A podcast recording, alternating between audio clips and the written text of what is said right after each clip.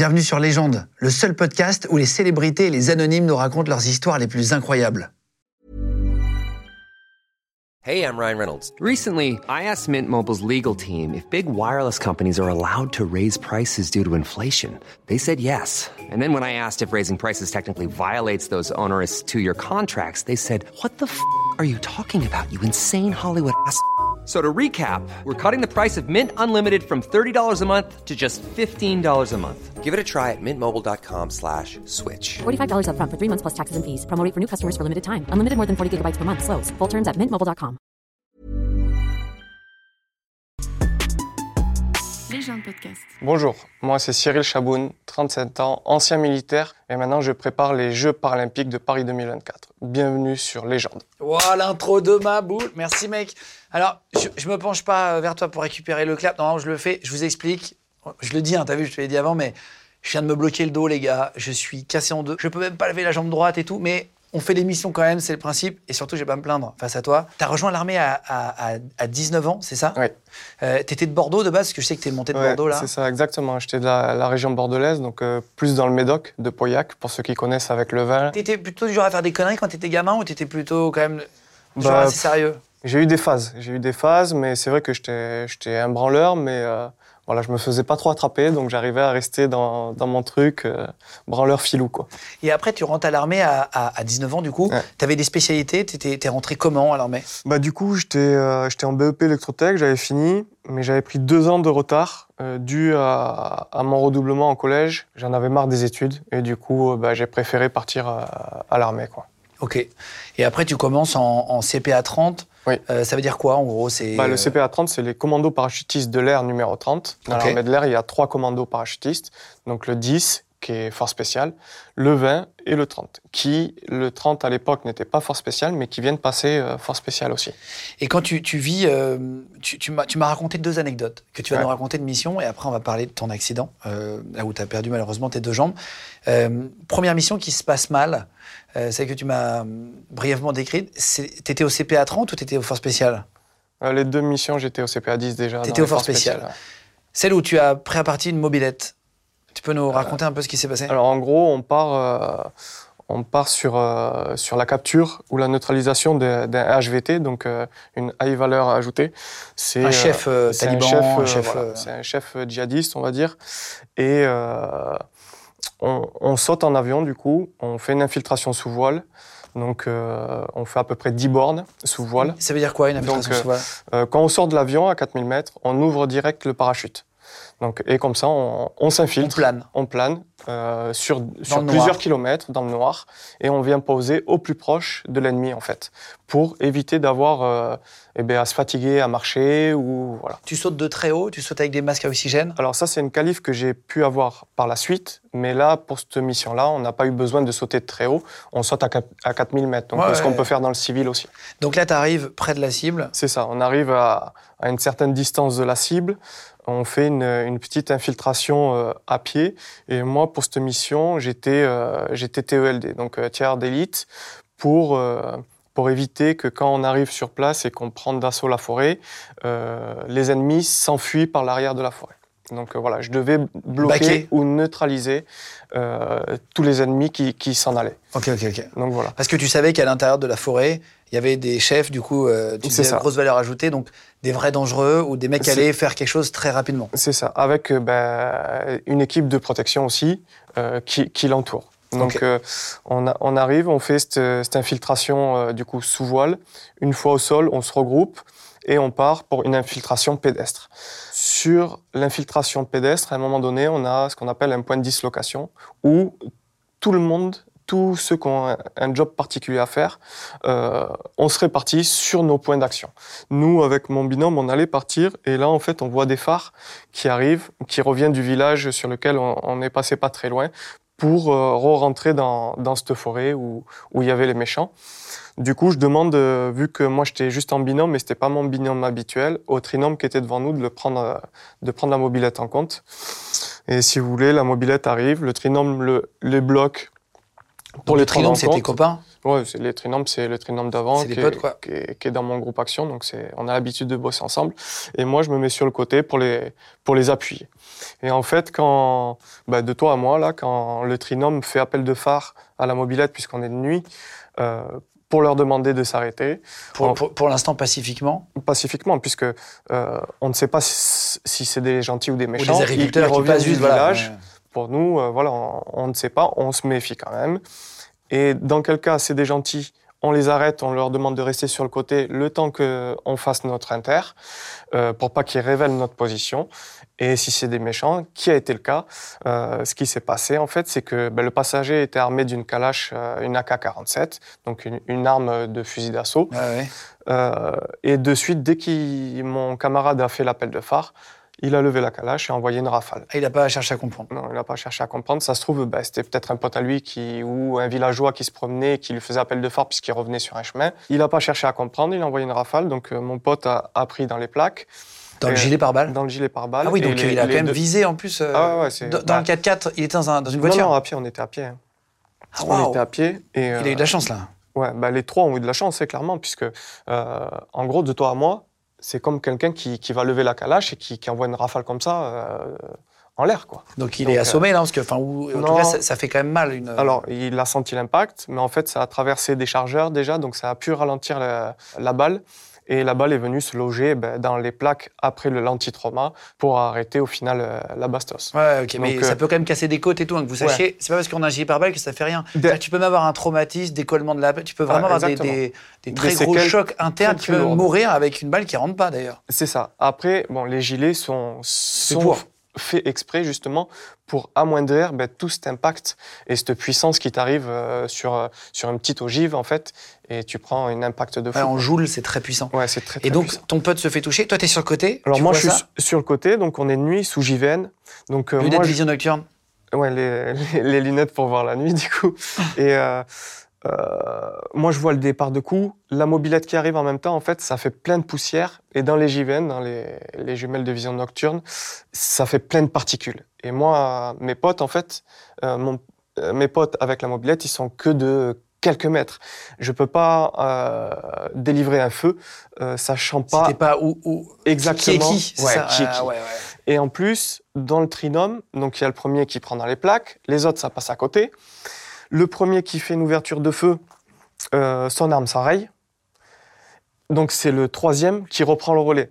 C'est chaud si ça donc t'arrive. tout ça, ça se passe, euh, moi je vous le raconte là, mais ça se passe en, 3 secondes, ouais. en 2-3 secondes. ouais. Ça va hyper vite. Moi, dans tout ça, je vois des ouvertures de feu d'un côté, de l'autre, tu vois des éclats, mais en fait, avec la poussière, avec toutes les particules, et moi, entre la mobilette et, euh, et moi, il y avait, euh, il y avait un gros buisson, en fait. J'étais derrière un gros buisson, et du coup, avec toute cette poussière, ce truc, je peux pas, je peux pas voir qui est qui, donc j'ouvre pas le feu. Et en fait, euh, mes camarades euh, traitent, mais en fait, ils traitent le pilote. Et pendant ce temps, le, le passager qui avait ouvert le feu avec la calache s'en va. Donc euh, là, il recule de quelques mètres, je le vois bien partir en courant, et là, je commence à, à ouvrir le feu. Donc je, je- je tire une quinzaine de cartouches, euh, bah, de, euh, en gros, d'ici à la caméra, sur, euh, sur un gars de nuit avec des lasers. Il y a peu de chances que tu rates les 15, quoi. Ouais. Et euh, du coup, le gars tombe. Là, en même temps, du coup, euh, j'ai mon groupe, euh, donc les six autres, qui se mettent en, en base d'assaut pour euh, bah, prendre la menace de face. Donc, le gars, une fois que je le fais tomber, en fait, nous tire une rafale dessus. Là, à partir de là, bah, tout mon groupe, on fait une base d'assaut, et là, quasiment tout le monde ouvre le feu sur, Sur celui-là sur le. Alors, le tu as méchant. mis une quinzaine de balles Une quinzaine de balles, il n'est pas mort. Non, il n'est pas mort. C'est ça parce qu'en fait, on se rend pas compte, mais euh, une balle, normalement, une seule suffit. Mais le corps Ouais. humain est tellement bien fait que tu as l'adrénaline qui est. qui est- C'est ça Avec l'adrénaline, plus les drogues qu'ils prennent aussi, parce qu'ils prennent beaucoup de drogues, euh, ben, le corps humain, c'est une machine de guerre. Mais vraiment, puisque ben, après, sur moi, mon accident, je vais vous raconter après plus tard, euh, c'est pareil, j'ai pas eu de douleur, tu vois. Attends, attends, tu vas me dire après, Donc, c'est euh, fou, c'est fou. Mais voilà. Et du coup, le gars se relève et repart en courant. Donc là, ça continue à tirer. Il retombe 50 mètres plus loin et là, nous re-retire dessus. Après, ça s'arrête. Donc euh, nous, on prend en compte, on va dessus. Au final, T'es sûr que tu l'as touché? bah, moi, je suis sûr que j'ai touché. Euh, les collègues, quand il est reparti, euh, c'est quasiment sûr aussi qu'ils l'ont touché. Et, euh, il- au final, quand on va au compte rendu pour le neutraliser et le prendre en compte, euh, il a à peu près une cinquantaine de cartouches euh, en Vous l'avez mis 50 balles dans le À corps peu près, ouais. et il a réussi à tirer encore jusqu'à la fin. Ouais, c'est un truc de fou. 50 cartouches, c'est une boîte de balles. hein. Pour ceux qui tirent un peu, c'est énorme. Ouais. C'est énormissime. Donc euh, c'est vraiment euh, le corps humain, c'est une machine de guerre. Et après, avec l'adrénaline, euh, tout ce que les, le corps te procure en, en molécules et tout pour gommer, ben, la peur, le stress, ben, tout ça en fait fait que euh, il a pu nous tirer plusieurs fois dessus, même en tombant, en pouvant se relever, aller plus loin et nous retirer dessus. C'est fou. Et alors, tu as, une autre.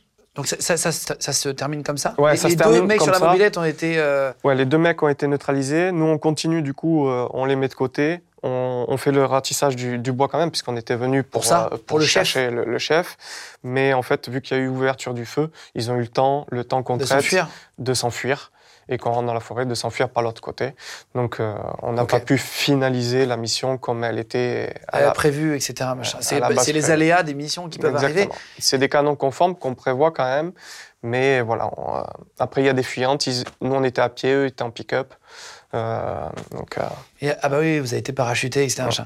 Vous jetez les parachutes quand vous arrivez quelque part, oui. on fait des caches. ah oui, pour, on fait pour des venir caches. rechercher après, etc. Chercher après. Putain, fort. Euh, là- quand, quand, quand- donc là, tu vis une mission, pour comprendre une autre mission, pour comprendre un peu ton métier avant que tu nous expliques l- l- l'accident et comment c'est arrivé, tu as une autre mission qui se passe à Mossoul cette fois? Ouais, c'est ça. Euh, Ben, euh, au Moyen-Orient, où, ben, où j'ai été blessé, du coup. euh, t'as t'as fait, en- fait en Irak, Afghanistan? Ouais. T'as fait les deux? J'ai fait deux fois l'Afghanistan et euh, une fois la Libye, plus d'autres théâtres. Euh, et l'Irak, du coup, où j'en suis revenu un peu plus vite que prévu. Ah oui, d'accord, d'accord. Parce que Mo- Mossoul, c'est un. Ouais, c'est la même mission, en fait. Enfin, c'est le même mandat euh, sur lequel j'ai été blessé. Ah oui, d'accord. Et tu as une autre mission qui s'est. Enfin, une autre fois où ça s'est bien ça. passé, en gros. En fait, quand on est pendant un mandat, euh, par exemple, de 4 mois, on a une multitude de missions. ah oui, d'accord, euh, d'accord, d'accord. Enfin, ça dépend des mandats, mais on peut avoir des missions euh, autant une fois par mois juste que une fois tous les deux jours. Parce que quand on voit des films de guerre, on a toujours du mal à s'imaginer vraiment ce que vivent les forces spéciales et comment ça se passe vraiment sur le terrain, etc. Bah, le problème, c'est que ça reste un film. Après, quand on est dans la réalité, euh, déjà, c'est pas un jeu vidéo, euh, on n'a qu'une chance. Donc euh, voilà, après, c'est game over souvent. Et, et qu'après, les films, il faut romancer, il faut que ça fasse joli. Euh, Souvent, c'est moins beau la réalité. Euh, Bah, c'est pour ça qu'on revient avec des syndromes post-traumatiques aussi, que beaucoup de personnes reviennent avec des syndromes, parce que bah, la réalité, tu sais, quand tu tapes des personnes et que tu dois les enterrer, que tu restes 10 jours sur le terrain avec euh, leur cerveau sur le pantalon ou, ou du sang sur les, les fringues pendant 10 jours, euh, à pas te laver et, et en voyant tous les jours la- euh, des morceaux d'être humain sur toi, euh, ouais, ça marque. Parce que ça quand vous êtes parachuté comme ça, parfois pendant, tu dis 10 jours, euh, t'es t'es vraiment infiltré. Alors, euh, ça dépend des modes d'action et sur la mission que tu pars, mais euh, alors moi, j'ai jamais fait euh, euh, un parachutage et rester sur le, terrain 10 jours, mais par contre, tu pars en véhicule, là, tu peux faire une dizaine de jours, tu vois.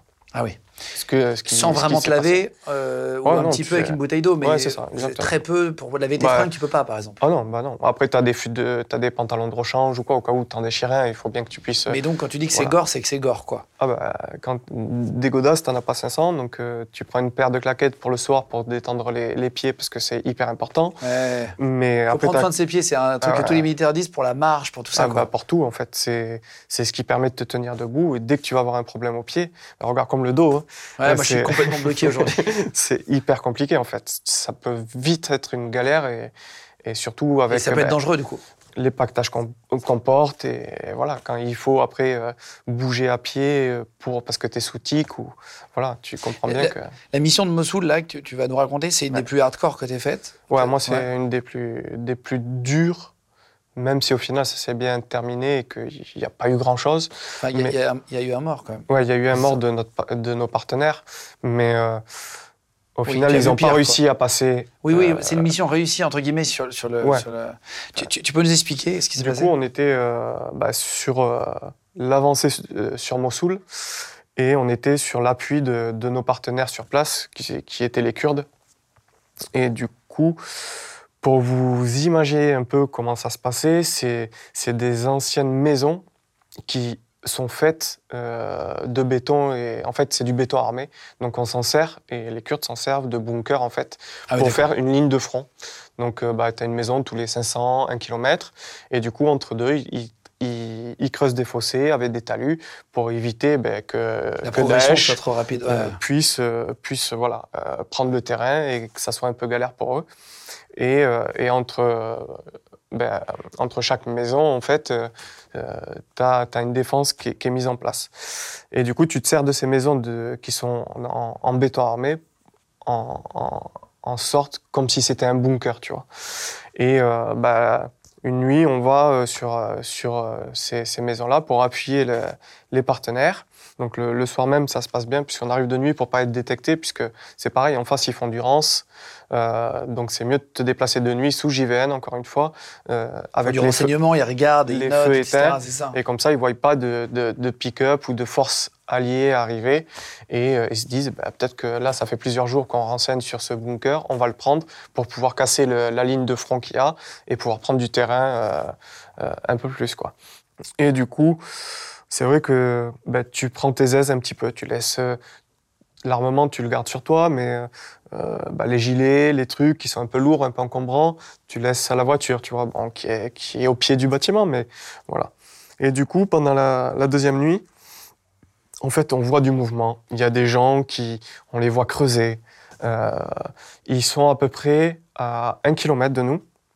Et il y a le Tigre. Donc le Tigre, c'est le fleuve principal qui nous sépare. Nous, sur les rances qu'on avait eues sur, euh, sur ce fleuve, c'est que il se traversait pas à pied, c'était assez profond, voilà.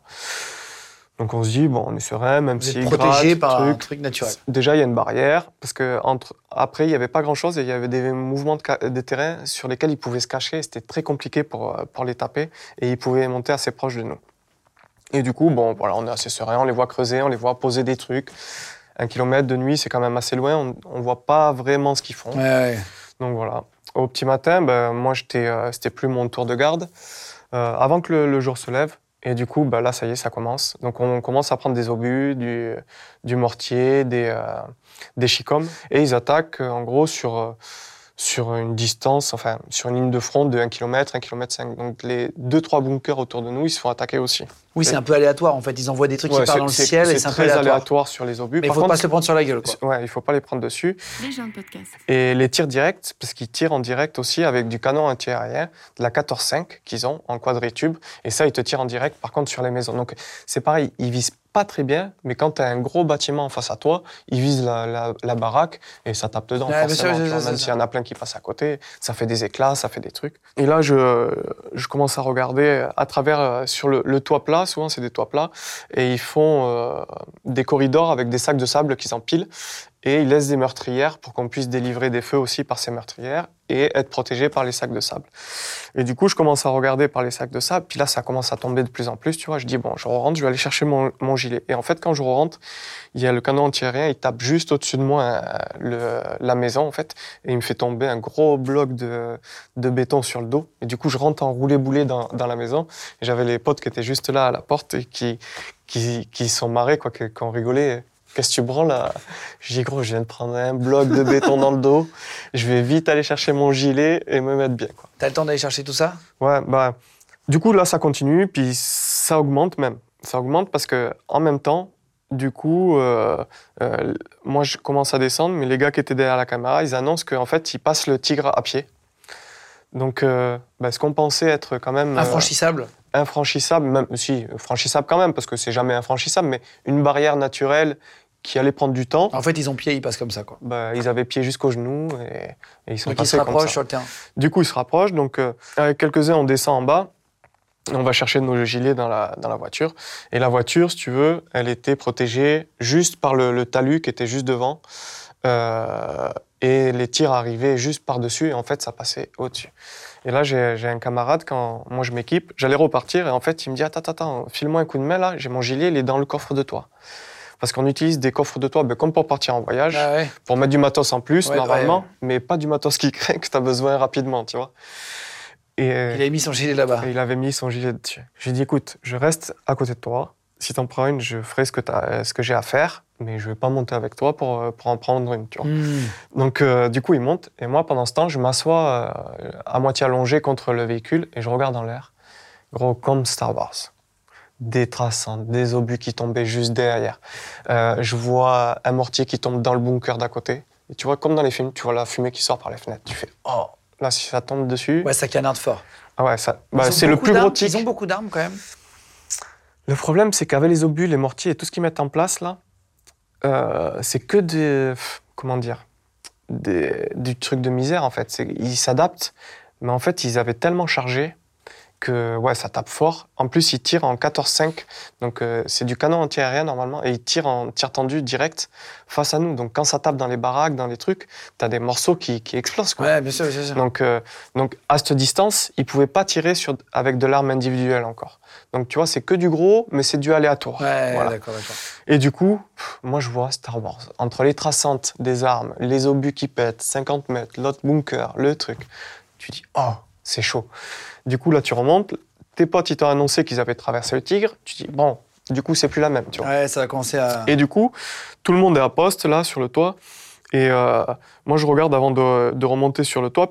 On met en place des, euh, des caméras qui sont télécommandées en fait pour être à l'abri et on les met sur le toit. Et comme ça, on a la vision dans le Ah oui, bâtiment tu vois un peu ce qui se passe. quoi. et on peut voir. On peut télémétrer aussi avec ces caméras. Donc, on prend la distance Ouais, ouais, tu sur sais à la- combien ils sont et tout. sur- à laquelle ils sont. Comme ça, ben, pour les TE, pour les armes collectives ou pour les mortiers aussi individuels, on peut, euh, on peut les régler comme il faut pour taper là, au plus juste.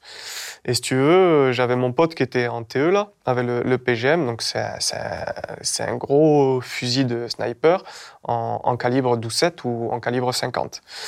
Et euh, ça tape très fort, sauf que il faut d'abord que tu aies les distances pour pouvoir bien régler ta lunette. Et étant TE, tu vois, en fait, je télémétrais, comme ça, je lui donnais les, les distances.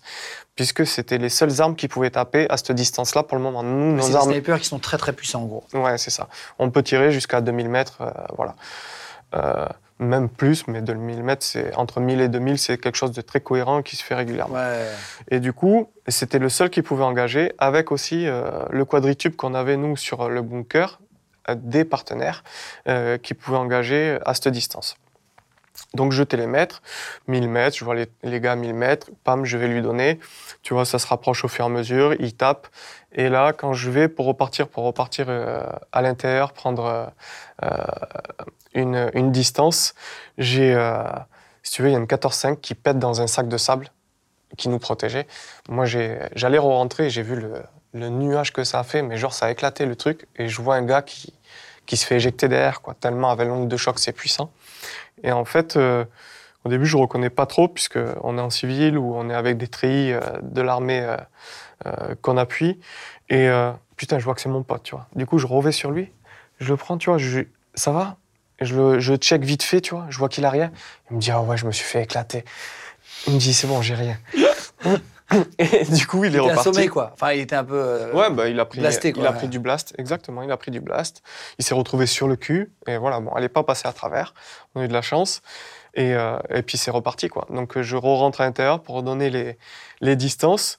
Là, ça part, euh, ça part euh, vraiment plus fort au moment où ils arrivent à, à utiliser eux aussi leur, leur arme individuelle. ouais. Donc ouais, leur fusil d'assaut. Et là, ça tape, ça tape, ça tape. Et, Vous étiez en- Vous un petit nous, on groupe était un groupe action, donc à 10. Et eux, ils étaient combien, grosso merdo C'est très dur à dire. Moi, j'ai pu voir une dizaine d'hommes face à nous, mais en fait, vu qu'ils attaquaient sur une ligne de front, tu vois, tu vois, euh, en gros, ça s'est allé sur une borne, une borne 5, parce qu'en fait, ils, ils essayent de taper le plus possible Ouais, les ouais, bunkers quoi. pour faire une percée. Voilà, plus pour que vous monter. Ah oui, ils étaient plus que nous, Oui. c'est sûr. Et puis surtout qu'ils avaient du bien plus gros calibre que nous. Et une fois que tu es mis en place, c'est facile d'attaquer quelque chose que tu, connais, que tu as préparé. sûr, en bien fait. sûr, bien sûr. Donc euh, là, ça tape vraiment fort. Et nous, le, le partenaire qui était euh, à la 14.5, en fait, ça lui tape derrière. Et euh, C'est-à-dire quoi le partenaire? bah, c'est les forces qu'on vient appuyer, euh, qui étaient les Kurdes en Irak. D'accord, ok. Donc, du coup, il y a un bloc de béton qui, ou un éclat de, de bastos qui ricoche et qui lui coupe la, euh, qui, lui coupe la, la carotide. Et en fait, C'est euh, généralement euh, la fin, non? bah, là, j'ai vu quelque chose que j'avais vu que dans les films, concrètement. C'est un gars qui pisse du coup et qui fait des geysers de 2 mètres. Ah ouais? Ah ouais, un truc de fou. Et moi, ben, je ressortais du. J'avais télémétré, j'allais redonner une distance. Et en fait, ils l'ont pris en compte, ils l'ont, ils, pour le médicaliser. Et ben, on s'est croisés, tu vois. Et en fait, euh, ben, je l'ai vu. euh, le cœur, quand il envoie, il envoie Et fort. il tu y a quoi à faire dans ce cas Bah là, c'est point de compression et notre infirmier l'avait pris en compte, avait pu le stabiliser justement. Bon, après, on ne dit pas qu'il qu'il aurait survécu parce que c'est une blessure qui est très très compliquée, surtout quand tu as une artère là, si tu la chopes pas pour la clamper, c'est quand même tr- enfin, c'est tu te vides très vite, quoi. Très Ouais. mal barré. Ah oui, en une minute, deux minutes, t'es es vidé. hein. Surtout, euh, en plus, tu es dans l'adrénaline du, du combat, ton cœur il pulse. Quand je te dis, j'ai vu des geysers. Et de lui, deux bah, il- et c'est parce qu'en plus, il est, euh, j'imagine, son cœur bat fort parce qu'il a l'adrénaline qui Exactement, c'est ça. en plein combat, Et- machin. Il, il a paniqué.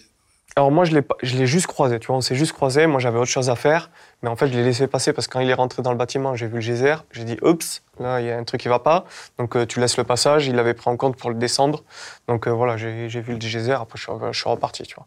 Donc j'ai su après pareil qu'ils avaient réussi à le stabiliser, et en fait, c'est une ambulance kurde quand elle a pu arriver, les Kurdes sont très peu sensibilisés à la médicalisation et la prise en charge rapide des blessés.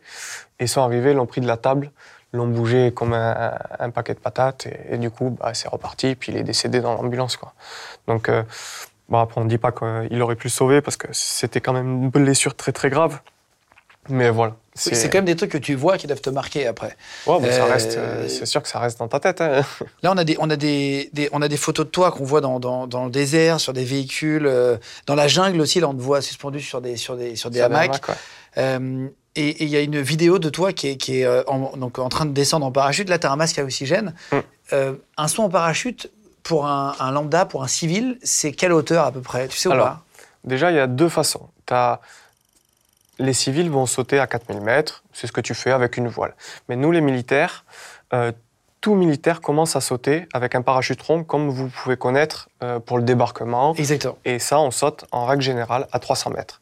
Donc, euh, on contrôle quasiment rien. On est accroché avec une sangle dans l'avion. Tu sors dans la- euh, de, de l'avion. Et en fait, c'est la sangle qui, qui sort ton parachute au fur et à mesure Ouais, que tu tu, te jettes et ça s'ouvre tout seul. Quoi. Exactement. Et après, ben, tu prends ton sens du vent, tu peux avoir des tractions à faire suivant le sens du vent, et tu t'écrases, tu fais ton roulé-boulé, comme on, on- on apprend à le faire pour, pour éviter de te blesser. Et puis voilà. Donc on commence tous par là, et après, il y a des évolutions. Donc euh, moi, je suis passé shooter ops, donc c'est shooter opérationnel, pour justement, comme tout à l'heure je l'ai expliqué, être mis en place et pouvoir s'infiltrer sous voile jusqu'à une position. Donc ça, c'est 4000 mètres. Et après, dans les forces spéciales, on a une petite qualif en plus qui est shooter opérationnel à très grande hauteur, jusqu'à 10 000 mètres d'altitude. Et alors, donc, donc ça, c'est ta mission à, à- à Mossoul qui est incroyable. Et donc, le, le- le 2 octobre 2016, euh, c'est toujours à Mossoul que tu te blesses? Alors c'est toujours sur la reprise de Mossoul, ouais. Donc, euh, c'était juste à- quelques jours après cette mission-là, en gros? Ouais, c'est. Bah, de toute façon, c'est très rapide, moi, mon passage euh, en, en Irak, puisque pour la petite histoire, euh, je me marie en septembre. En fait, on fait une demi-relève avec un collègue. Moi, les deux premiers mois du mandat, je peux pas partir parce que je me marie. Et lui, les deux derniers mois, euh, sa femme doit accoucher. Donc en fait, on, ça tombe bien, on est plus dans le groupe. Ça nous permet quand même de partir deux mois et on se fait une relève comme ça. D'accord, d'accord, d'accord. Donc en fait, je me marie. Trois jours après, je pars là-bas. Dix jours après, je pète. Donc, Oh en là fait, euh, bah, la mission que je t'ai racontée, c'est pendant ces dix jours. Et quelques jours après, bah, du coup, euh, je pète euh, sur, un autre, sur un autre, une autre mission euh, d'appui des forces partenaires. Quoi. Donc, qu'est-ce qui se passe exactement Bah, pareil, on est dans, sur une ligne de front, sur un autre secteur. Et en fait, il y a un drone qui nous survole. Donc normalement, les drones, on les a... Amis Alors, on ne sait pas. On ne sait pas. Et c'est pour ça euh, ben, qu'on s'est quand même fait avoir. Parce que normalement, on les abat. Sauf que ce, parce qu'on est sensibilisé sur le fait, comme vous avez pu voir là pour la guerre en Ukraine. Ils, ils lâchent de l'explos ou euh, du Alors, je mortier. ne sais pas si tout le monde le voit, parce que ça, c'est un vrai truc un peu, tu sais, sur des canaux, hein, Telegram ou quoi, mais Ouais, tu peux en voir même sur Facebook, j'en ai vu. Ah, c'est vrai Ouais. on le voit de plus en plus, en fait, ils accrochent sur des petits DJI, Ouais, et c'est un peu l'inquiétude d'ailleurs. C'est Bah, pour de ça toute qu'en France, il y a des brouilleurs au-dessus de Paris et tout ça, Ouais. pour les drones, maintenant, c'est que, en fait, ils accrochent une petite grenade à main, Ouais, une même grenade ça, à hein. main et et, ils la lâchent euh, quand ils sont pile poil au-dessus d'une cible, ou alors des, des, des, des comme obus, des, obus de mortier Ouais, c'est ça. qui lâchent, et ça fait des gros dégâts. Et donc. Euh. Après, ils peuvent même euh, faire avec des pains d'explos qui sont télécommandés, qui lâchent à un endroit précis et qui peuvent faire péter plus tard, tu vois. Ah ouais. Donc euh, voilà. Et du coup, on est sensibilisé sur ce fait-là où ils lâchent de l'explos, mais à la verticale. Et du coup, euh, le petit facteur qui a fait que on en est arrivé là, c'est que le drone qui nous survole a la même voilure Hiring for your small business? If you're not looking for professionals on LinkedIn, you're looking in the wrong place. That's like looking for your car keys in a fish tank. LinkedIn helps you hire professionals you can't find anywhere else, even those who aren't actively searching for a new job but might be open to the perfect role. In a given month, over 70% of LinkedIn users don't even visit other leading job sites. So start looking in the right place. With LinkedIn, you can hire professionals like a professional. Post your free job on linkedin.com/achieve slash achieve today. que les drones des forces spéciales canadiennes à côté. Et du coup, on la bat pas.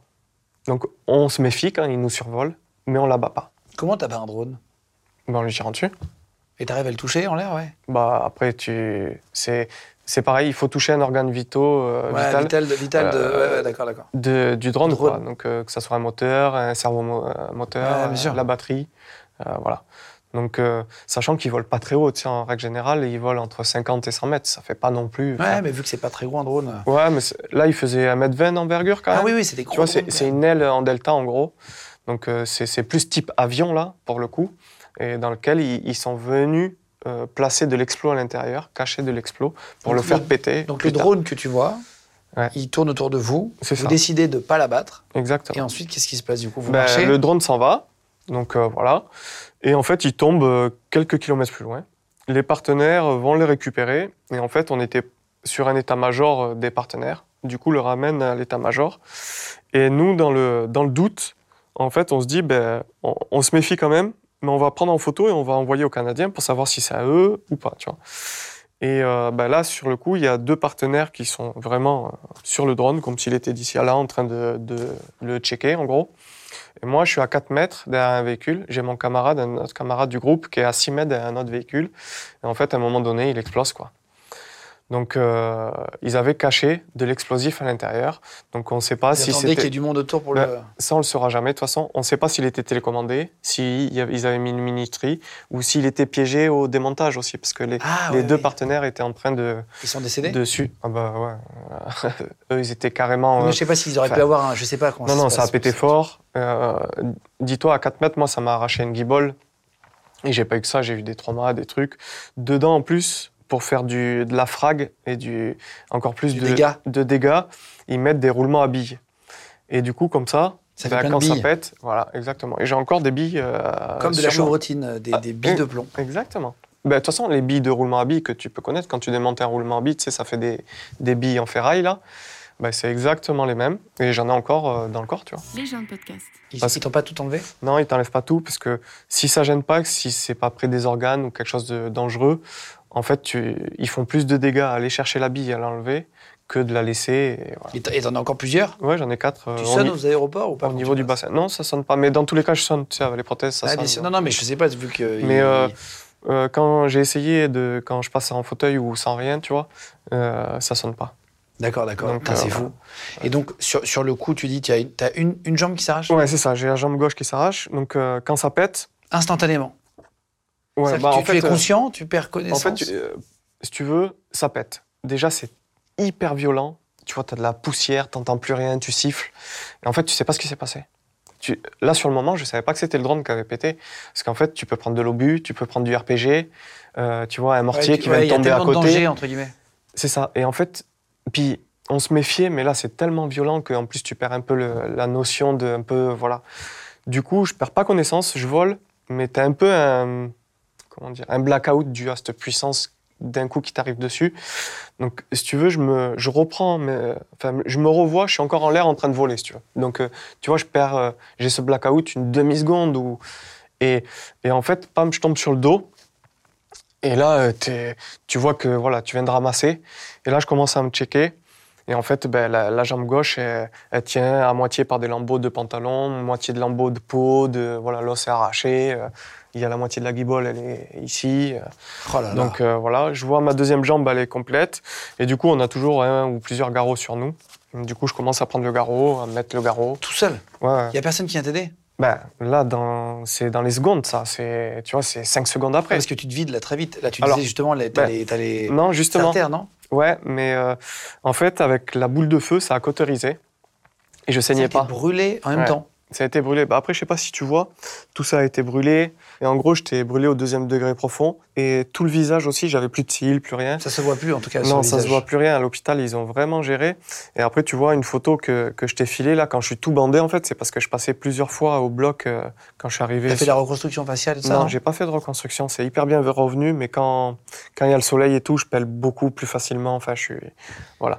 Et du coup, pour revenir sur euh, sur la, la prise en compte, je saignais pas parce que bah, dû à cette explosion, ça m'a cautérisé direct. Par contre, j'avais euh, une hémorragie interne. Donc Interne? ouais. Ben ouais, parce que au final, ça saignait pas à l'extérieur parce que ça a tout cautérisé, mais par contre à l'intérieur, c'était éclaté. Et du coup, ben, ça pissait à l'intérieur. Ma, ma cuisse, euh, enfin ça c'est les camarades qui me l'ont raconté après, mais je m'en- je m'en souviens plus. Mais limite eux, quand alors en sécure, quand ils m'ont pris en charge, du coup, ils arrivent dans les secondes qui suivent, ils te passent des garrots partout parce que ben, t'es touché avec les éclats. Donc j'avais des garrots au, au membre inférieur et au membre supérieur. Donc là, tu sais que t'es Ouais, dans je- un état grave. Ah tout ouais, de mais suite. déjà, de toute façon, il te manque une guibole, euh, gros. euh, tu sais déjà que. C'est ouais, fini c'est vrai, non, mais parce que tu dis que t'es un peu assommé, donc tu- est-ce que Après, t'as la tu- conscience, c'est ça que je veux dire? T'arrives Alors, à ouais, être. sur, euh, sur le moment, j'ai dit ça y est, c'est fini. Tu vois, je me, je me suis dit, ouais, je me suis fait niquer. Je, je sais pas, pas jusque là, mais je me suis fait niquer. T'as tu mal. Tout Et de t'as pas mal non plus. Tu vois, ça c'est le deuxième point que je voulais Tu, venir. tu vois ta jambe sur le Ouais. côté, tu n'as pas mal. T'as pas mal. Le Quand corps tu dis pas mal, c'est zéro. sur- on- On calcule la, la- la douleur sur 10 souvent, mais zéro, tu n'as pas de douleur. zéro, Alors que tu viens de perdre une jambe. c'est ça. Avec l'adrénaline, le truc, je n'avais pas mal. Pour te dire que, Du tout. Tu fou. vois, on a- quand on est blessé, on a une procédure de prise en compte, c'est le marche Ryan. C'est le quoi, tu dis, pardon? Le marche Ryan. Donc c'est en fait toutes les premières lettres, ça veut dire euh, quelque chose et c'est tu dois checker quelque chose, tu vois. Donc euh, et tant que t'as pas fini ce marche Ryan, tu n'as pas le droit de, de- de donner de la morphine pour éviter la douleur, tu vois. Parce que si tu as un problème respiratoire, par exemple, tu ne peux pas donner de morphine sur un problème respiratoire. D'accord. Donc euh, voilà. Donc une fois qu'ils ont eu déroulé bah, la prise en compte de, de ce check, en fait, je leur ai dit mettez-moi de la morphine. Je n'ai pas mal, mais mettez-moi de la morphine. Je veux pas avoir mal. Parce Et que en tu fait- savais que ça allait arriver. Bah, après, pff, tu sais, euh, au fur et à mesure de l'expérience que j'ai pu avoir, euh, voilà, euh, différentes missions où bah, on a eu des blessés dans le groupe, on a perdu quelqu'un. euh, la douleur, au bout d'un moment, elle arrive et, Elle arrive et, bien. et quand elle arrive, c'est trop tard, tu vois. Ouais. Donc euh, j'ai les potes qui, qui me prennent en compte et pendant ce temps, ben, mon camarade, pareil, a rampé aussi et, et les, la moitié du groupe est sur lui aussi en train de le prendre en compte. Il a perdu aussi. Donc lui a été beaucoup plus brûlé que moi et a perdu une jambe au niveau du tibia, si tu veux. Donc euh, amputé tibial. Attends, mais tu disais que tu avais perdu une jambe Ouais. et, et l'autre, comment tu l'as perdu du coup? Ouais, c'est la suite de, de l'histoire. Sur place, c'est un hélico qui est, qui est direct euh, en alerte et qui vient nous chercher, sauf qu'ils veulent pas venir nous chercher sur place, parce que Daesh est trop près de nous, tu vois. Et ça serait con de faire taper un hélico pour, pour des blessés aussi. Donc euh, en fait, il faut qu'on soit exfiltré cinq bandes derrière. Donc euh, on est chargé, ben, moi dans une ambulance euh, de partenaire et euh, mon pote dans un pick-up et on est évacué cinq bandes derrière. Donc euh, Tu n'as plus du tout de sensation dans la jambe? Franchement, c'est tellement violent que t'es es à l'ouest et tu vois, autant j'avais pas mal, mais que je savais pas trop en fait. Tu vois, j'étais encore un minimum conscient parce que tu veux, quand à un moment donné, t'as un kurde, un partenaire là, qui me prend le pouls au poignet, alors que j'avais le garrot, tu vois. Et je dis à mes potes, vas-y, dégagez-le, là, il est en train de me prendre le pouls au poignet alors que j'ai un garrot. Tu vois, un garrot, normalement, quand t'as posé un garrot, ça t'enlève le. bah, t'as plus de circulation, donc Ouais, tu ou un peux tout plus petit avoir. peu, mais. Non, normalement, bah, Plus du tout bah, si tu le fais bien ton garrot, t'as plus de sang qui passe puisque c'est fait exprès pour te comprimer et du coup tu peux plus avoir de, de pouls. Tu vois. Oui, donc, euh, ok, ok, Donc, euh, Donc tu lui dis, là, je leur dis ouais vas-y il est en train de me prendre le pouls depuis tout à l'heure il me gave là cassez-lui. Tu vois. Donc c'est pour te dire que j'ai quand même encore t'es quand même conscience conscient. de certaines choses mais à l'ouest pour d'autres et, Et c'est un état, t'es un peu dans un état second, tu vois. C'est- euh, incroyable d'entendre que t'as pas eu mal. Moi, c'est ça qui me marque le plus Ouais. de toute l'anecdote là. t'inquiète, la douleur, je l'ai rattrapée après. Ah mais ça j'en doute pas, Euh, malheureusement. Mais, mais c'est fou de se dire que tu peux avoir un truc aussi grave et ne Ouais. pas sentir le choc. Ouais. En fait, je pense que ça doit être pareil. Est-ce que c'est pareil sur un accident de voiture? Est-ce que c'est pareil sur un, un accident grave? Est-ce que c'est la même chose tu vois? Ouais, j'ai fait des accidents en moto ou en vélo, j'avais mal direct, quoi. Euh, Moi aussi. Et, c'est vrai. Mais là, c'est. En fait, c'est tellement, grave, je pense que le cerveau, Ouais, il voilà. annihile la douleur. Il se dit Exactement. là c'est trop, euh, ça sert à Exactement. rien quoi. Je pense. Ou alors il se met en tilt et tu tombes dans les pommes. Ben, C'était un peu le coup, risque, non? Je suis resté et euh, je partais un petit peu, voilà, j'étais et je suis resté jusqu'à temps que l'hélico nous prenne en compte. Et euh, une fois qu'on arrive dans l'hélico, en fait, ils nous demandent si, si ils peuvent nous injecter des drogues pour nous. Et moi, j'accepte, tu vois, direct. Et du coup, à partir de là, voilà, moi, je pars dans le, Dans le Schwartz. ouais, Ah, là, t'es dans le là. flou. Et- et- terminé. Ouais, ouais, ils t'endorment quoi. Et du coup, pour, le, pour la petite histoire aussi, c'est qu'on a une des plus grosses, des meilleures chaînes médicales au monde, l'armée française, parce que donc il y a un- une Evasan qui est faite sur le pays, Evasan, ça veut dire évacuation, sanitaire. de blessés, et tu as aussi une chaîne qui se, met, qui se met en branle depuis la France. Donc tu as un Falcon qui est à Paris, qui en alerte euh, quasiment H24, et qui décolle et qui vient nous chercher dans le pays. C'est vrai. Ouais, en de, 24 de de la base Ouais, militaire et tout, il arrive de- direct. De Villa, il arrive direct. Et du coup, bon, une fois qu'on est rapatrié sur les hôpitaux, euh, enfin sur l'hôpital militaire euh, américain, euh, moi je suis plus, je suis pas transportable en fait. Du coup, je reste plus longtemps, mais mon camarade qui a été blessé est rapatrié dans les 24 heures sur Paris, quoi, grâce à, Ah, à cette chaîne médicale. Et toi, de il te laisse, il te laisse où Euh, ben, moi, je reste dans. En Irak? Ouais, en Irak. Dans l'hôpital de- euh, des Américains. Ouais, 48 heures de plus et je reviens euh, bah, 48 heures après avec un, un C-17 euh, américain. Et je reviens avec ma jambe droite complète aussi. Pour le petit truc, puisque c'est ce que tu me disais tout à Ouais, l'heure. c'est ça. Bah, non, mais c'est une question logique puisque tu dis que tu as perdu une jambe, mais C'est que tu ça. en as perdu deux après. Donc, euh, La là- première, il te la coupe.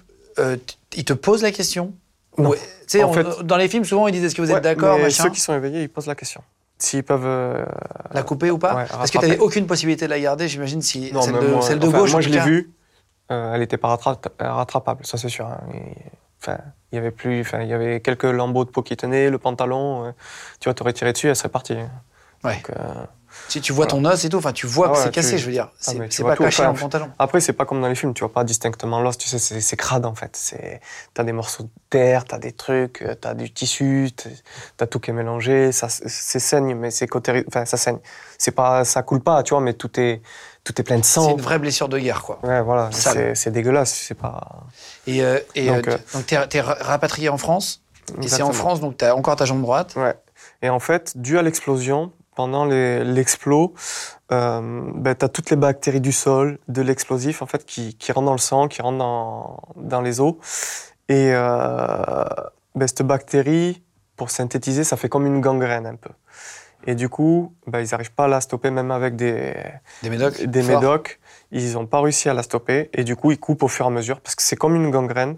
Et tu as le pied qui meurt, tu as la cheville qui meurt. Et du coup, au fur et à mesure, pour pas que ça monte, et ben, ils coupent, ils nettoient. Comme ça, tu reviens sur du, Du sein. du sein. Ils essayent de, de nettoyer au plus possible, mais quand ça prend le dessus, voilà, ben moi ça a pris le dessus, en gros jusqu'au genou. Donc ils ont coupé euh, moitié pied, cheville, tibia. T'étais réveillé? Non, non, non. Enfin, Là, ça s'est passé en plusieurs tu- jours. Ouais, ouais, ça se passe en, en gros, ça, ça s'est passé en une quinzaine de jours. Oui, donc tu te rends compte que ça coupe de plus en plus. Alors, moi, les dix premiers jours, j'étais euh, plongé dans un coma artificiel pour éviter les douleurs. T'as entendu des choses? Ouais, c'est bizarre un peu. Il paraît que dans le coma, t'entends les gens qui parlent autour de toi. Alors, Certaines personnes, en tout cas. le problème, c'est qu'ils m'ont réveillé, mais en fait, j'avais tellement de drogue que je sais pas si c'est dans le coma ou si c'est pendant un les rêve retours. ou- Ouais. Ouais, ouais. Tu vois, ils te Le mettent de la cerveau, Ils il... te mettent de la kétamine, des trucs. Franchement, la kéta, euh, tu pars mais, pff, à 10 000, quoi. Et tu te fais des films, enfin, tu es dans un autre monde. Ah ouais. Et, euh, et entre les blocs, en gros, j'allais les blocs, euh, au, bloc, tout, au bloc opératoire pour les soins, que ce soit pour les brûlures, pour les opérations, Ouais, tous les deux jours. T'étais vois. complètement abîmé. Quoi. Et du coup, quand ils m'ont réveillé, euh, les blocs continuaient. Et avec les drogues, les trucs, tu, la réalité, elle est loin, tu vois. Tu, tu sais des trucs, mais tu sais pas. Oui, tu divagues. Ouais, de La, ouf. la, la Keta, je crois que ça fait un peu divaguer. Ah ouais, de ouf. C'est-à-dire que t'as l'impression que t'es- tout va bien, elle est où ma femme va Enfin, Ouais. T'as l'impression que c'est. Enfin, oui, tu Moi, peux, je me tu suis peux dire. des films, j'ai cru que j'étais dans, j'étais héros là-bas. Enfin, Ah oui Ah ouais, des trucs. euh, ouais, ça te fait vraiment partir la hein. Et du coup, avec les blocs, Et quand tu reviens, c'est pareil, avec les douleurs, ils te remettent des, des drogues. Donc, euh, bon, là, par contre, t'as mal. Là, là j'ai vraiment vécu la douleur, mais fois 10 000, quoi. Ouais, t'étais à Donc, 10 sur euh, 10, quoi. Ah, Au J'étais même à 15 ou 20 sur 10. Un truc de fou. Et, euh, et du coup, ben, ils ont coupé au fur et à mesure, et en une vingtaine de jours, voilà, ils avaient réussi à stabiliser, et, euh, et ça en est arrivé au, au genou, quoi. Et il n'y a pas un moment donné où tu as dit euh, laissez-moi partir, euh, j'ai trop mal? Sais, Est-ce qu'à un moment donné, t'en as pas tellement marre de, de souffrir Ouais, si, Au si, début, j'en avais marre, ouais, j'en avais marre. c'est difficile Mais, à vivre euh, euh, quand c'est plusieurs jours. Quand. Ah ouais, mais après, vraiment à dire, euh, ouais, euh, laissez-moi mourir ou quoi, non, j'ai jamais eu ce truc-là. Donc, mais Et- par contre, j'en avais marre d'avoir mal, ça. Ta femme, tu es toujours avec Mm. Elle apprend comment? Elle l'apprend, elle l'apprend comment? Je sais même plus, tiens. Je Du crois coup, que c'est pas toi euh, qui l'appelle. non, T'as pas le temps de lui envoyer un message quand ça, se- tu sautes, tu vois. Non, mais Et, tu dis euh, que t'as pris 5 km dans l'ambulance, t'aurais peut-être pu lui envoyer un message pour Ouais, dire. Non, non, vois. mais en plus, mon portable avait pris une bille aussi à travers. Donc, euh, Ok. et, euh, bah, tu vois, je l'ai encore à la maison avec le trou. Le euh, portable Ouais. Mais non. avec, euh, tu sais, j'avais mis des billets, euh, des dolls derrière aussi. Tout est troué, tu vois, par une bille euh, qui est peut-être encore en moi puisque je l'avais dans la poche. Et donc, euh, elle l'apprend. Euh, tu peux pas la voir avant le réveil, enfin quelques jours après le coma. Bah, dis-toi, elle arrive à l'hôpital avant moi. Oh Parce que moi, j'étais encore là-bas. Et te voir arriver? Ouais, et elle me voit arriver. Avec ta bah, jambe? Tout bandé, comme tu as pu voir euh, les images, là, on dirait une momie. Donc là, elle a Donc, dû euh, euh, se dire. euh, Les jambes, bah, ils ne voyaient pas parce que c'est sous les draps, mais ils voyaient du sang partout. Parce que ça, ça coule, ça sointe. Donc, euh, ils savent pas trop encore. Et bah, là, j'arrive, j'ai encore ma jambe droite, voilà. Donc, euh, et euh, j'arrive, je vais direct au bloc pour stabiliser encore le truc dû à mon transfert. Donc, euh, Les gens de podcast. Ça a dû être difficile à vivre pour elle aussi. Ouais, pour, bah, pff, pour toute la famille proche, hein. de toute façon, c'est hyper compliqué. Mon père, euh, enfin mes parents ont, ont- ont- ont pris un choc émotionnel de ouf. Ma mère, pendant quelques années, a plus pu manger de viande rouge, par exemple, à devoir mes moignons en sang, tu vois. Alors qu'elle Ah, est, elle fille de boucherie, de boucher chevalin.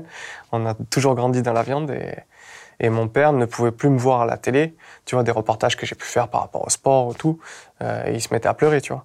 Oh Lui, il aurait là. préféré dix mille fois euh, être à ma place. Tu vois. Ouais, Bah, c'est toujours le normal, truc c'est- d'un papa. papa, voilà. Toi, tu sais maintenant, t'as Donc, un, euh, petit garçon, tu te jetterais à la place de ton fils aussi s'il faut le sauver, Donc, tu euh, vois. Et, et tu vois, j'ai, même à l'heure actuelle, j'ai beaucoup mieux rebondi qu'eux, niveau enfin, psychologique, tu vois. euh, moi, je, fais le ma, vis mieux que eux. je fais ma vie, tu vois. et- Je sais pas si c'est un mythe ou une réalité. Est-ce que les douleurs fantômes après une amputation, genre t'as mal au pied, est-ce que ça existe vraiment? Oh, bah, j'en ai tous les jours, tu vois. T'as mal au jours, pied alors que tu n'as plus de pied. Alors moi, c'est plus des sensations fantômes. Donc c'est le pied qui te gratte, euh, le mollet qui te gratte, t'as une crampe. Alors que tu peux rien faire, tu peux Alors pas te gratter, tu peux pas. Après, j'ai sous, alors ça c'est tous les jours par exemple, des, des vraies douleurs. Euh, J'en ai quelques fois par semaine. Par contre, c'est hyper violent. J'ai l'impression que tu viens Toujours avec un tournevis. Ah ouais, ouais. C'est une fausse information que le nerf renvoie au cerveau. Exactement. Donc Tu- euh, tu- question, t'es en short. ouais, T'es tout le temps en short ou t'es en pantalon d'habitude non, je suis tout le temps en short. Même en hiver. Ouais, même en hiver. Bah, de toute façon, déjà, j'ai pas froid aux pieds ou au mollet, tu vois, pour dire. Et, euh, Je peux pas rire, j'ai trop mal au dos, les gars. J'ai trop mal au dos. Je suis bloqué. et euh, l'autre chose aussi, c'est que Ah. euh, pour moi, marcher, en fait, d'avoir un pantalon, je vois pas exactement où je pose mon, ma jambe, euh, ce que la jambe, comment elle réagit. Du coup, c'est un peu plus délicat. Et le troisième point, c'est la vision des gens. Entre, ils Ah, voient quelqu'un en pantalon euh, marcher, mais qui marche bizarrement. Sans ce- savoir ce qu'il a. Ouais, c'est quoi cet handicapé C'est quoi, tu vois et, et il me voit en short avec des jambes de robot. Euh, ça y est, c'est clair et net, tu vois. T'as- des situations un peu qui, qui, qui t'agacent depuis Ouais, que tu- as ça Bah, ce que je te disais en off tout à l'heure, c'est c'est les gens, bah, surtout en France, tu vois, c'est un peu alors, malsain, c'est de la méconnaissance, c'est ça peut être plusieurs choses. Et les gens osent pas t'aborder, tu vois. Mais quelqu'un qui, de toi à moi, là, te regarde trois fois de la tête aux pieds, mais comme ça. Oui, en fait, c'est pas de la pudeur. La pudeur de pas en parler, je trouve ça plutôt élégant. Je vais pas venir savoir Ouais. ce qui t'est arrivé si, si, si t'es pas avenant avec moi dans le métro, par exemple. Après, si t'es avenant et qu'on discute, évidemment. Mais après, c'est peut-être.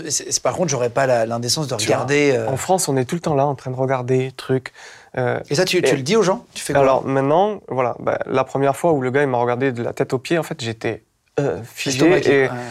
en fait, tu vois, on en est resté là. Il est parti, puis Je dis, mais je veux plus jamais cette situation, tu vois. Bah, du coup, maintenant, en fait, le gars qui me regarde, que je vois qu'il se pose des questions, bah, je vais vers lui, je lui dis, ouais, t'as une question à me poser, peut-être, euh, tu veux savoir ce que c'est? Et bon, souvent, il tique un peu, il bug, puis après, bah, on enchaîne, tu vois. Et, après, puis, tu parles on, on discute. Euh, et je préfère ça, et tu vois, les, les anglo-saxons, en règle générale, surtout les américains, ils, ils viennent vers toi, ils te posent la question. Et je préfère quelqu'un qui vient vers toi et qui te pose la question que quelqu'un qui te regarde d'une façon en plus euh, pas très agréable souvent, tu vois. Tu enfin, T'as une carte handicapée maintenant Ouais. Pour te garer? Euh, la voiture, t'as pas le droit de conduire avec euh, des prothèses, Non. donc t'as un système, j'imagine, c'est ça euh, en France, on n'a pas le droit de conduire avec un appareillage, donc on est obligé d'avoir un système À main. à main, au volant, voilà.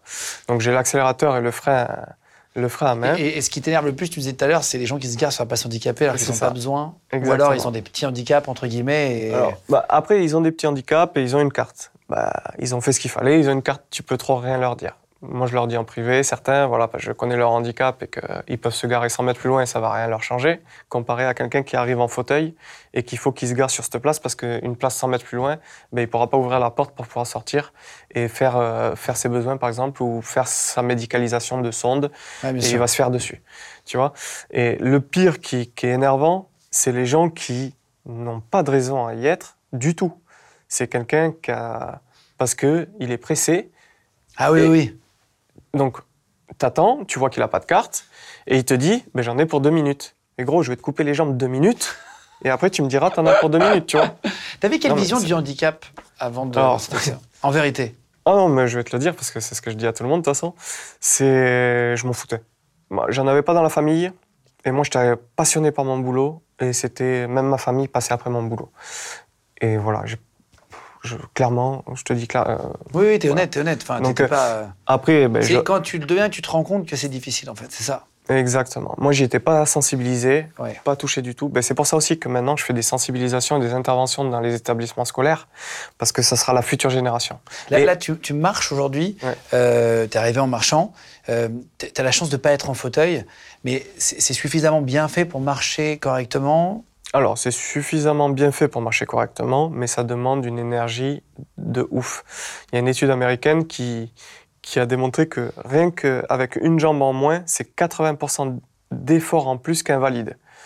Donc, deux jambes en moins, c'est un scandale. Ouais. Et pour, pour imaginer un peu, avant, bah, j'avais pas de limite sur la marche. Tu vois, je, enfin, je marchais des nuits complètes, des jours complets. Là, le max que j'ai pu faire, c'est c'est 4-5 bornes. Et à la fin, j'étais ruiné. C'est déjà euh, énorme, 4-5 bornes. C'est Ah, c'est bien, ce dire, avec euh, comparé à ce que j'étais capable de faire. Oui, oui, bien sûr, bien sûr, bien sûr. Tu vois, Oui, par rapport à avant, Enfin, ça pas- va t'énerver, toi qui es sportif ou qui étais sportif Tu vois. et qui est encore sportif. Alors, et, et tu vois, quand j'ai été dans une situation de, au fond du trou, quand j'étais à l'hôpital, j'ai essayé de trouver des exemples. Et tous ceux que j'ai pu contacter en France, ils avaient tous arrêté de marcher. Parce que c'était trop dur. Donc, euh, Ouais. ben, heureusement que j'étais sportif, parce que c'est ça qui me sauve et qui me permet, de, à l'heure actuelle, de, de pouvoir continuer à marcher. Qu'est-ce que tu as eu comme euh, compensation de l'État Euh, on a plusieurs choses. Donc, euh, bah, les remerciements, on les a des chefs d'État, on les a des T'as eu ministres. Macron? Ouais, j'ai eu Macron. Bah, de toute façon, depuis la blessure, j'ai connu que lui. Mais Ah il y a une photo avec euh, Exactement, Macron, il m'a remis une médaille, euh, ben, la médaille militaire que j'ai eue grâce euh, à la blessure. Mais à côté de ça, en fait, ça remplace pas des jambes, tu vois. Je perçois ma retraite, puisque quand tu es blessé de guerre, même si t'as pas cotisé toutes tes années, tu, reçois une re- tu, tu as le droit à ta retraite, à jouissance immédiate. Donc ça, c'est très bien. Sachant que moi, j'avais quand même pas mal cotisé dû à toutes mes fonctions et, tout ce que j'ai pu faire dans ma carrière. Donc j'ai une retraite qui est, qui est, voilà, qui est ce qu'elle est, mais qui est là. Euh, après, j'ai une pension d'invalidité militaire aussi. Donc c'est une pension euh, à titre compensatoire par rapport à, à ma blessure. T'es à combien en gros aujourd'hui en pension?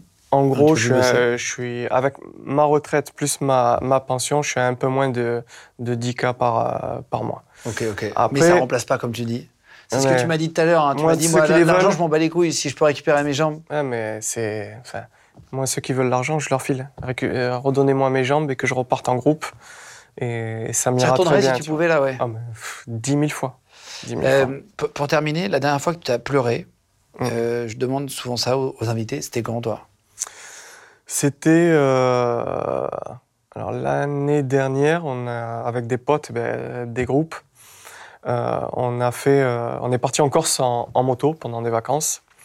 Et sur une soirée un peu alcoolisée, voilà, on a un peu reparlé de, de tout ça. Et, et, puis on en est venu ben, à pleurer avec ben, toutes ces histoires et ce qui, ce qui nous remontait, ce qui était au fond de nous. Quoi. Ouais, se rappeler un peu tous les souvenirs de ouais. ça. maintenant, tu fais du sport. Mm. En paralympique, tu fais quel sport? Parce que je sais que tu seras au JO. C'est ça. Alors, je prépare les JO paralympiques en volleyball assis. Donc, euh, je ne sais pas si vous connaissez après le, le volleyball assis. C'est. J'ai déjà vu des images, euh, effectivement, mais voilà. je ne sais pas si tout le monde connaît. Mais, mais c'est pour ça, pour expliquer un peu aux, aux gens. Très physique. Alors, très physique, très mais c'est aussi le seul sport collectif qui se joue sans fauteuil roulant. Parce que quand tu parles du volleyball assis, les gens s'imaginent le rugby, euh, le mmh. foot, tous ces sports qui se jouent en fauteuil. Nous, on est assis par terre et euh, bah, à, à, quelque chose près, c'est les, les, mêmes règles que le, le volley valide. Donc, Mais sauf que... que... le filet est plus bas. Évidemment. Et qu'on est assis par terre. T'es trop bien. Eh ben, félicitations. On te verra au JO, on te suivra, JO bah, paralympique. C'est ça. 2024, 2024 à Paris.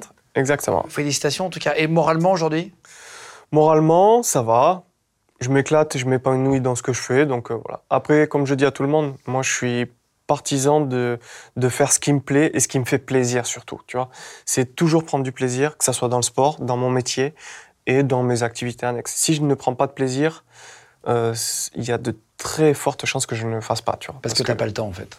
Et là, tu te dis, tiens, si. J'ai pas le temps, mais en fait, ça fait partie de moi. Tu vois, j'ai fait mon boulot. Quand je suis rentré à l'armée, pour le petit truc, c'est qu'ils voulaient me mettre électricien. J'ai dit non, si vous me mettez électricien, je ne viendrai pas, tu vois. Et je ferai ce que j'ai envie. Et du moment où, ça me va pas, tu vois, j'ai démissionné après de, mon taf de droniste euh, parce qu'il y avait des trucs qui m'allaient pas et que voilà, j'allais exploser. Et je continue pas, c'est tout. C'est voilà. Fais ce qui te plaît. Ton fils a un t-shirt avec marqué drôle de drone dessus. c'est fou. Je l'avais même pas vu. Tu vois. T'as pas vu J'ai marqué drôle de drone, c'est des euh, Merci beaucoup pour ton anecdote. Hyper intéressant, euh, histoire de vie et tout. Bravo pour tout ce que tu as fait déjà. Merci, et, euh, merci. et merci d'être monté de Bordeaux et tout pour nous. Bon courage à, à toi et merci encore. Bah, On va suivre au JO, les gars. T'as des, as des réseaux sociaux, on peut te ouais, suivre Avec mon nom et mon prénom. Cyril Chaboun. Cyril Chaboun. On vous met le lien en dessous de la vidéo, en cliquable, sur YouTube. Si vous voulez mettre des petits messages d'amour, ça ferait plaisir, les mecs, sous la vidéo YouTube aussi. Merci beaucoup encore d'avoir suivi. Merci Cyril. Ben, merci à vous. Merci beaucoup d'être venu. Cyril Chaboun. Gros bisous tout le monde. Légende Podcast. Vous venez d'écouter un épisode de Légende. Retrouvez cette interview et toutes les autres sur nos réseaux sociaux, YouTube, Instagram, Snapchat et TikTok. Vous tapez Légende, L-E-G-E-N-D. Et si vous avez aimé ce podcast, abonnez-vous et pensez à lui mettre 5 étoiles. Merci.